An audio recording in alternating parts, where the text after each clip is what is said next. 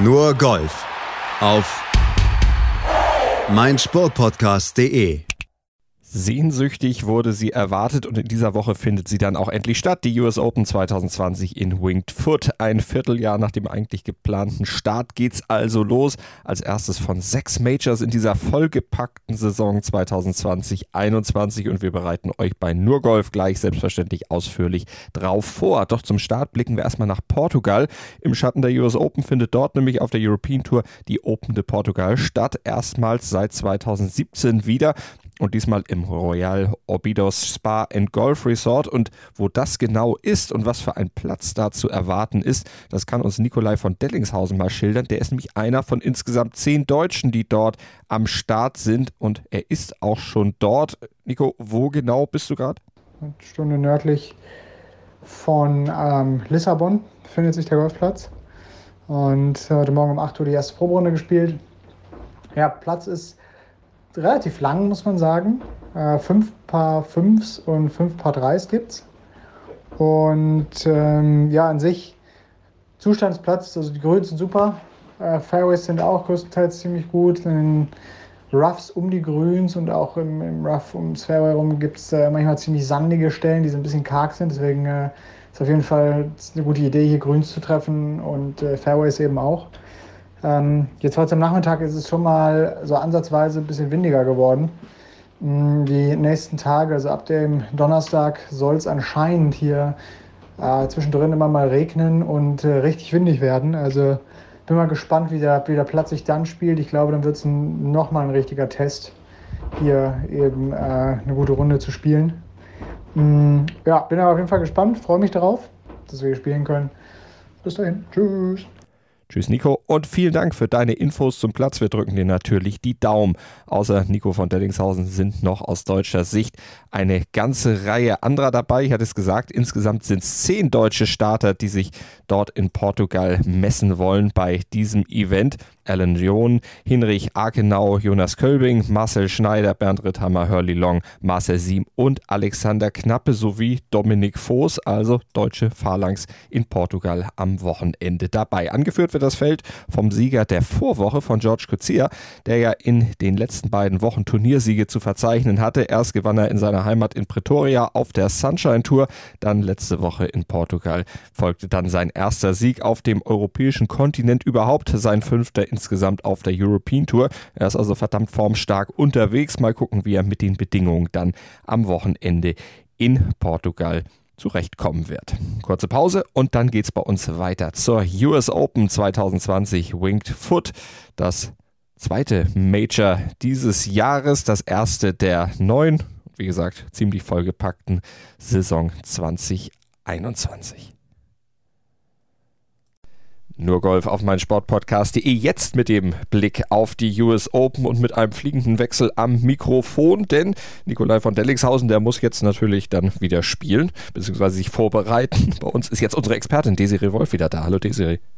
Hallo Malte. Und wir blicken jetzt mal auf das, was uns jetzt mit einem Vierteljahr Verspätung ins Haus steht in Winged Foot, nämlich die US Open. Eigentlich angesetzt am 15. bis 21. Juni, dank Covid-19 jetzt eben in den September verschoben als erstes Major dieser neuen vollgepackten Saison, als erstes von sechs Majors, die wir dann in der 2021er Saison dann erleben werden, als erst zweites Turnier in dieser neuen Saison. Also man ganz anderer Zeitpunkt dann für eine US Open, aber das ist auch, glaube ich, auch das Einzige, was ja, anders ist als sonst. Der Platz wird sehr schwer sein, werden wir gleich mal drauf gucken. Und das Feld ist natürlich sehr großartig, wie sich das für ein Major natürlich gehört. Der Spieler des Jahres, Dustin Johnson auf der PGA Tour ist da. Der zweite ist da, Justin Thomas.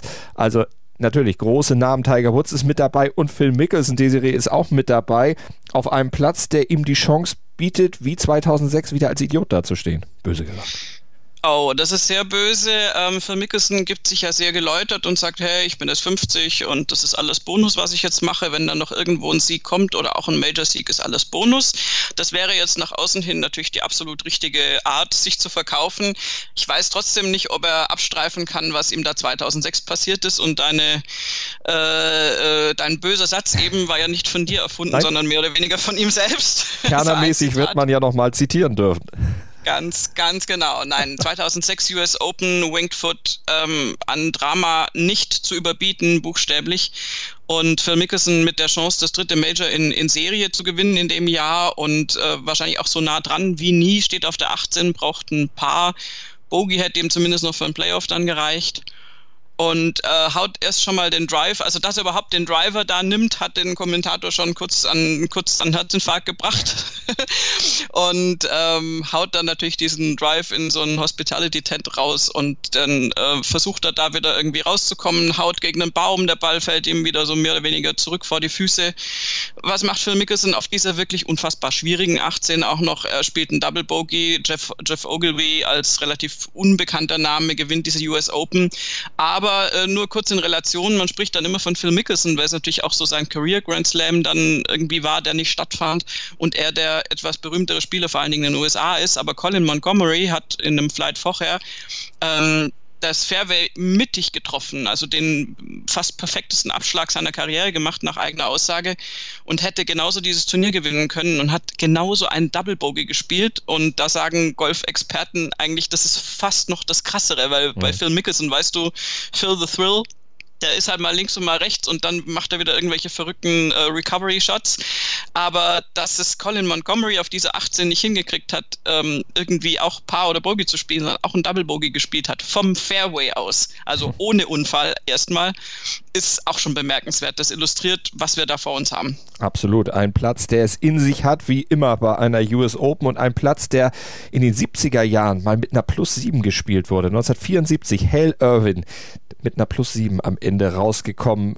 Bevor wir gleich tippen, wo es dann in diesem Jahr rauskommt, lass uns den Platz noch mal ein bisschen genauer angucken. Das ist der West Course in Winged Foot, ein ja, klassischer Parkland-Kurs, oder? Ja, aber das, äh, wenn man das sagt, ja, geh da ruhig hin, das ist ein klassischer Parkland-Kurs, äh, wird man der ganzen Sache nicht gerecht. Das ist einer der, also laut Tiger Woods, der das auch mal irgendwie bewerten sollte, hat er gesagt, ähm, das ist ja zusammen mit vielleicht noch Carnesty und ähm, äh, also ist es einer der ja, Top 2 Plätze, was die Schwierigkeit mhm. anbelangt, weil Parkland haben wir ja öfter mal, das ist jetzt nichts Neues. Ähm, aber die Fairway Weite ist hier ähm, also nicht, nicht den normalen schwierigen Parkland-Courses entsprechend. Wir sind ja normalerweise, wir sprechen von schwierig und eng, wenn wir so bei 29, 27 Yards Fairway-Breite im Driving-Aufkommen-Bereich äh, sind. Und äh, bei Winged Foot sind das 19 bis 23 Yards. Da geht schon los. Also es ist wirklich super eng vom Abschlag aus. Und ähm, du hast natürlich Parkland äh, Doglegs äh, und aber der ultimative Tester auf diesem Platz sind die Grüns. Das mhm. kann man, glaube ich, nicht anders sagen. Die sind super tricky, sind alle letztendlich erhöht im Vergleich zum, zum, zum äh, Fairway. Ähm, schwierig anzuspielen und die meisten von hinten nach vorne abfallend. Große Grüns, viel, viel Slope. Und wenn du da die, die, die Approach-Shots nicht drauf hast, ähm, wenn du nicht ein fantastischer Putter bist, noch dazu auf Poa Anua, was viele nicht mögen, ist da halt, also Colin Montgomery sagt auch, da kann jeder drei putten, das ist überhaupt keine Schande so ungefähr. Also diese Grüns werden spielentscheidend sein. Also darüber entscheiden, wer am Ende den Titel davontragen wird. Du hattest eben die Schwierigkeit des Platzes angesprochen, was Tiger Woods dazu gesagt hatte. Carnus, die hat er genannt. Oakmont übrigens auch. Das ist einer der Kurse, genau wie Baltus Roll, die die US Open schon siebenmal beherbergt haben. Winged Foot stößt jetzt in den illustren Kreis der Turniere oder der Turnieraustragungsorte vor, die jetzt zum sechsten Mal eine US Open beherbergen. Oakland Hills und Pebble Beach sind da auch in diesem Kreis drin. Pebble Beach sicher ein Kurs, der Tiger Woods eher liegen würde würde als jetzt dieser Kurs äh, da in Winged Foot. Aber Winged Foot 2006 hatten wir über Phil Mickelson schon gesprochen. Woods und Mickelson, beide damals dabei gewesen. Insgesamt nur 15 Spieler aus dem aktuellen Feld, die damals schon die US Open erlebt haben. Also so ein kleiner Generationswechsel ist da natürlich dann schon zu verzeichnen. Und einer dieser jüngeren, aber schon sehr erfolgreichen, den müssen wir, glaube ich, für den Sieg in diesem Jahr absolut auf dem Zettel haben. John Rahm, weil der nämlich in dieser Saison wieder bestätigt hat, dass er auf ganz tricky Plätzen sehr gut unterwegs ist. Und das hat er ja gezeigt. Ja, also die, die offensichtlichen Favoriten sind erstmal andere, weil du natürlich irgendwie DJ hast. Du hast es ja auch schon gesagt, ja. Äh, der, der alles in Grund und Boden gespielt hat jetzt in letzter Zeit und Nummer eins und Player of the Year, da, da, da. Tatsächlich ist es aber so, dass man eigentlich John Rahm dann nicht übersehen sollte. Der hat auf zwei wirklich fiesen Testern jetzt gewonnen. Mhm. Ähm, unvergessen ja die, die Schlacht zwischen John Rahm und DJ äh, in, beim BMW Championship Olympia Fields, in Olympia genau. Fields ähm, auf einem wirklich schwierigen Platz und dann diese unfassbar langen Putts, die die beiden sich da um die Ohren gehauen haben. Ähm, also John Rahm ist da für mich durchaus auch in der Rechnung. Das ist ein absoluter Spieler, der so einen Platz spielen kann. Und ähm, ja, also es gibt so, es gibt so ganz verschiedene Ecken, in die man gehen kann, wenn man jetzt so nach seinem Turnierfavoriten sucht. Vielleicht jetzt auch gar nicht mehr unbedingt nach dem potenziellen Gewinner, sondern nach seinem Spieler, wo man sagt, oh, da möchte ich besonders drauf gucken und äh, dem, bei dem rechne ich mir was aus vom Ergebnis her. Du hast diese Nostalgie-Tipps mit, mit Tiger und Mickelson, klar. Also das ist einfach, äh, das sind die zwei, die natürlich da schon eine Historie haben. Tiger übrigens 2006 hat den Cut verpasst, das ist eins von ganz wenigen Turnieren damals. Es war relativ kurz nach dem Tod seines Vaters. Also der hat jetzt da ähm, auch keine äh, ausufernden Erinnerungen an den Platz, weil er auch nur zwei Runden gespielt hat. Und ähm, du hast aber, das ist ein Platz, wenn du so fiese Grüns hast, hilft es dir natürlich, wenn du kurze Approach-Shots hast. Das heißt, du würdest sagen, Longhitter sind dein Vorteil dem ist natürlich dann die Fairway-Breite oder eben nicht Breite ein bisschen im Weg. Du musst natürlich dann trotzdem sehr präzise spielen. Und äh, insofern, also da gibt es ganz unterschiedliche Herangehensweisen. Und ich könnte mir vorstellen, dass John Rahm da einen guten Mix findet. Bei Bryson DeChambeau, der hat jetzt im Interview schon wieder gesagt, na, er wird schon da ziemlich drauf gehen und eher schauen, dass er seine Abschlaglänge ausnutzen kann und dann nur noch ein Wedge ins Grün hat das kann ich im Moment nicht einschätzen, ob er das so auf die Bahn bringt, dass ihm das wirklich einen Vorteil bringt oder ob er dann in dem Rough, was die wirklich noch natürlich auch wachsen lassen, was ja den am Dienstag auch noch nicht dem Rough vom Samstag entspricht, oh. ähm, ob der da dann wirklich da immer so rauskommt, wie er sich das vorstellt, wenn er dann streut, das äh, steht auch noch in den Sternen werden wir natürlich alles am Wochenende dann mal ausführlich beobachten hier bei NurGolf auf mein Sportpodcast.de dann am Montag natürlich analysieren. Also Bedingungen bei einer US Open immer tricky. Die Roughs hast du angesprochen, das ist ja, hat ja wirklich Tradition. Die, die Organisatoren sagen ja, wir wollen die Spieler nicht bloßstellen, aber wir wollen es ihnen sehr, sehr schwer machen. Jetzt haben viele Spieler ja auch in der Geschichte schon mal das Gegenteil behauptet. ja, äh, es ist. Äh es ist für uns natürlich immer, also für, für mich ist es hochinteressant, das anzugucken. Äh, für einen mehr mitleidigen Typen als Zuschauer ist es vielleicht manchmal auch so ein bisschen gemein oder der fühlt dann mit und denkt, ach, die armen Spieler. Auf der anderen Seite, ich finde, bei den Major-Turnieren geht es schon darum, die wirklich weltbesten Spieler rauszufiltern mhm. und die müssen mit solchen Bedingungen umgehen können und die müssen eben auch strategisch spielen können. Und ähm, ich denke, dass die den Platz schon halbwegs fair aufsetzen werden. Trotzdem, äh, du hast vorhin schon angesprochen, plus sieben in den 70er Jahren. Auf diesem Platz ist nur ein einziges Mal bei, also jetzt bei, bei Major-Turnieren, bei den fünf vergangenen, äh, überhaupt eben im Unter-Par-Score gespielt worden. Und ähm, das, das hatte den Grund, dass da wirklich sehr weiche Bedingungen waren und der Platz einfach rezeptiver war.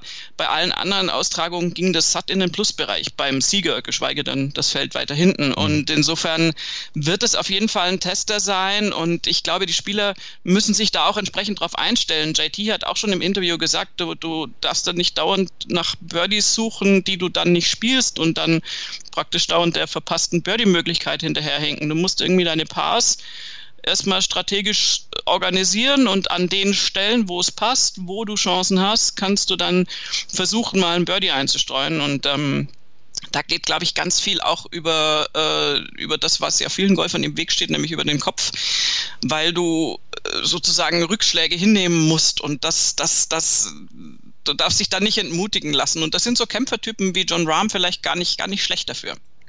Wird äh, wir sind sehr gespannt, das dann zu beobachten. Tiger Woods hatten wir auch schon angesprochen. Wie groß sind denn aus deiner Sicht die Chancen dafür, dass er diesen 83. PGA Tour Titel seiner Karriere dann tatsächlich einfährt? Er selber hat ja schon gesagt, unheimlich schwerer Platz. Stapelt er da jetzt bewusst tief, um sich auch die Fragen eigentlich gar nicht, äh, der Frage gar nicht stellen zu müssen, das sich ein bisschen vom Leib zu halten? Ich glaube noch nicht mal, dass er bewusst tief stapelt. Ähm, Tiger Woods ist streng genommen, wenn wir es jetzt mal ganz genau sehen, auch in dem Phil Mickelson Bonusbereich. Ähm, die Jahre, die er jünger ist, die macht er durch die Verletzungen, die er erlitten hat, äh, mehrfach wieder wett. Und ähm, es ist tatsächlich so, dass, dass solche US Open Courses einfach auch körperlich anstrengend sind. Und dass Tiger Woods, der nun mal in die Jahre gekommen ist und äh, körperlich auch älter ist als manche Gleichaltrige, ähm, durch die vielen Operationen, dass der da seine Schwierigkeiten haben wird. Dazu kommt, die werden bei so 7, 17 bis 21 Grad Celsius liegen. Also das ist auch nichts für seinen mhm. Rücken. Also wenn der, wenn Tiger Woods ein bisschen mehr Temperatur hat, ist natürlich auch für, für die Muskulatur besser. Und ähm, also ich glaube, er wird kämpfen. Ich glaube, er wird es wirklich schwierig haben, äh, schwer haben und er wird einen schwierigen Platz vorfinden und den er natürlich spielen kann und strategisch spielen kann. Das steht außer Frage. Aber es ist einfach die Frage, hält der Rücken, hält der Körper und, und bringt er da wirklich vier, vier gute Tage auf, auf die Matte, das kann man ganz schwer einschätzen. Also ich würde jetzt mal sagen, wenn ich mich festlegen müsste, ich glaube nein, mhm. weil es unglaublich viele junge, fitte und vor Energie und auch Fitness strotzende äh, junge Kollegen gibt, die diesen Platz auch spielen können und es auch nicht nur sinnlos da über die Wiese gehen und dann daran scheitern, dass sie nicht wissen, wo das Grün ist. Ähm, trotzdem bin ich ehrlich gesagt auch so ein bisschen auf der Nostalgiewelle und möchte auch gerne wissen, wie Tiger und auch Phil sich auf diesem Platz jetzt schlagen, auch wenn ich meine ähm, Wetten woanders setzen würde, wenn ich wetten würde, was ich Gott sei Dank nicht tue, weil ich da ja mal ganz schlecht bin. Phil Mickelson übrigens mit Paul Casey und John Rahm in einem Flight. Ansonsten sind da natürlich noch weitere durchaus interessante Zusammenstellungen da getroffen worden. Bryson DeChambeau mit Dustin Johnson und Tony Finau kann sich auch durchaus sehen lassen. Also naja klar, beim Klasse Feld, da hast du auch Klasse Flights. Naja, der war ja langweilig. Da haben sie einfach die, die Driving Distances genommen, die drei längsten so ungefähr. Also das ist der Long-Hitter Flight, ähm, macht auch zeittechnisch natürlich Sinn. Es gibt nichts Schlimmeres, als wenn du einen Flight hast, also was heißt, es gibt nichts Schlimmeres im Amateurbereich, passiert das täglich, aber beim Turnier ist es natürlich schwierig, wenn du, jetzt gerade zum Beispiel, wenn wir jetzt mal ein Extrem nehmen, du nimmst Bernhard Langer, der natürlich auch altersbedingt nicht annähernd so eine Weite spielen kann äh, und ist dann dauernd 20, 40, 50, 60 Meter hinter den anderen, der spielt da praktisch einen anderen Platz und das kostet auch Zeit. Die drei äh, liegen dann auf gleicher Höhe ungefähr unter Umständen dann halt links und rechts draußen, wenn es mhm. dumm läuft, bei, bei Bryson DeChambeau, auch bei den anderen. Aber das ist auf jeden Fall der Flight mit den Long-Hittern.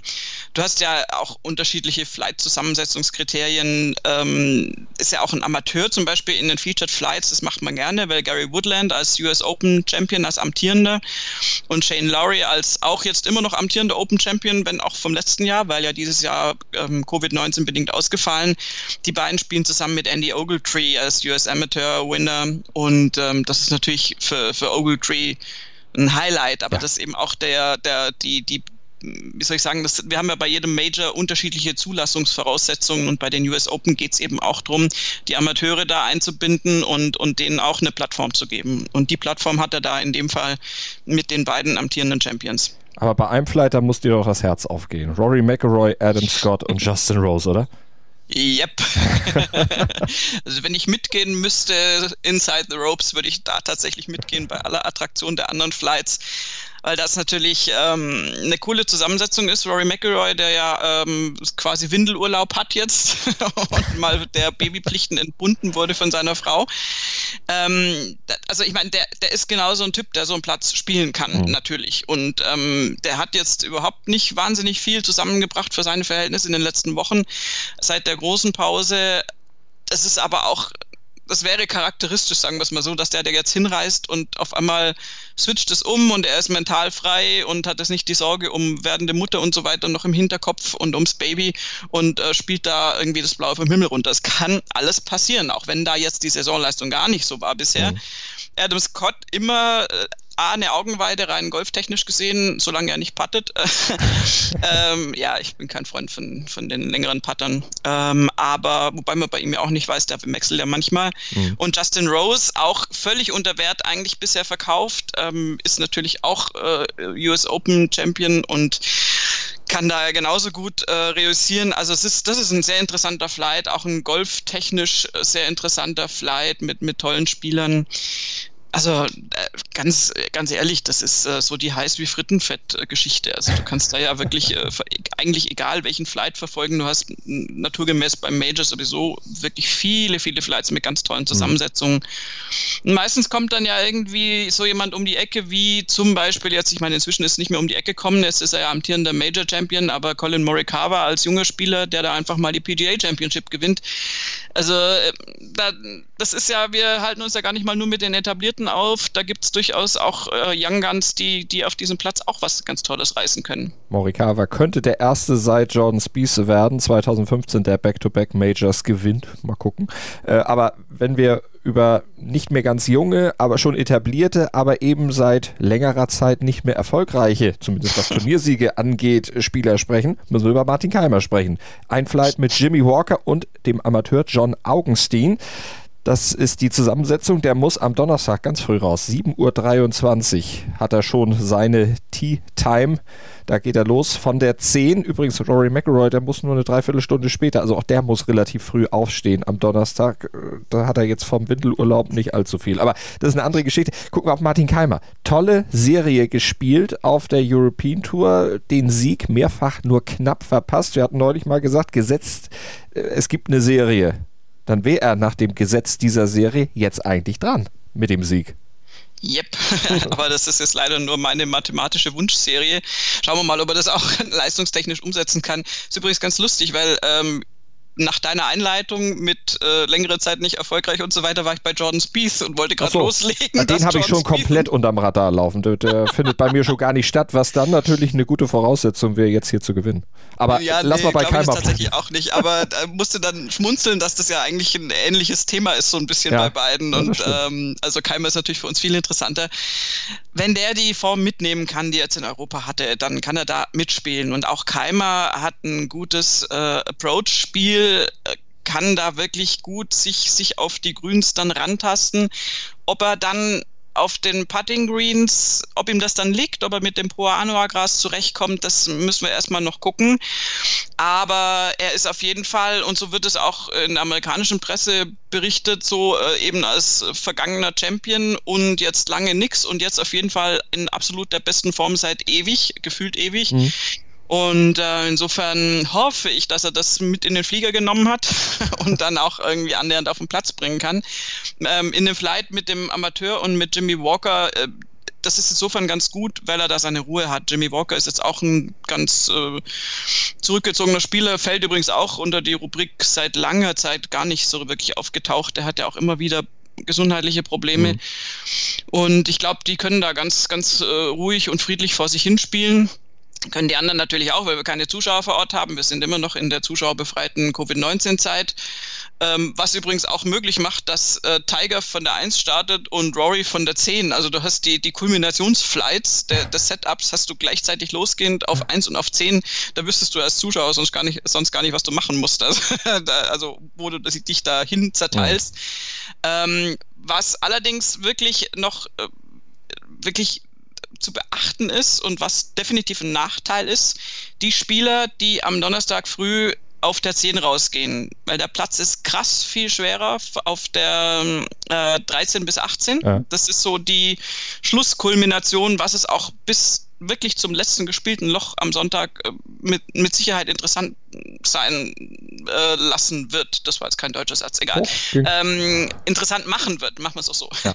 Und äh, wenn du natürlich auf der 10 rausgehst und dann erstmal diese, diese äh, wirklich schwierige Strecke vor dir hast, die du erstmal bewältigen musst, nimmst du unter Umständen schon so einen kleinen Rucksack mit auf die Back 9 am ersten Tag. Da ist es angenehmer, wenn du dich auf der 1 erstmal so ein bisschen ins Turnier spielen kannst und dann so die schwierige Ecke dann erst am Schluss kommt. Also kann man sehen, wie man möchte. Wir haben auch äh, übrigens ein bisschen Wind, der auch in den äh, Vormittagsstunden da auch ein bisschen ärgern kann.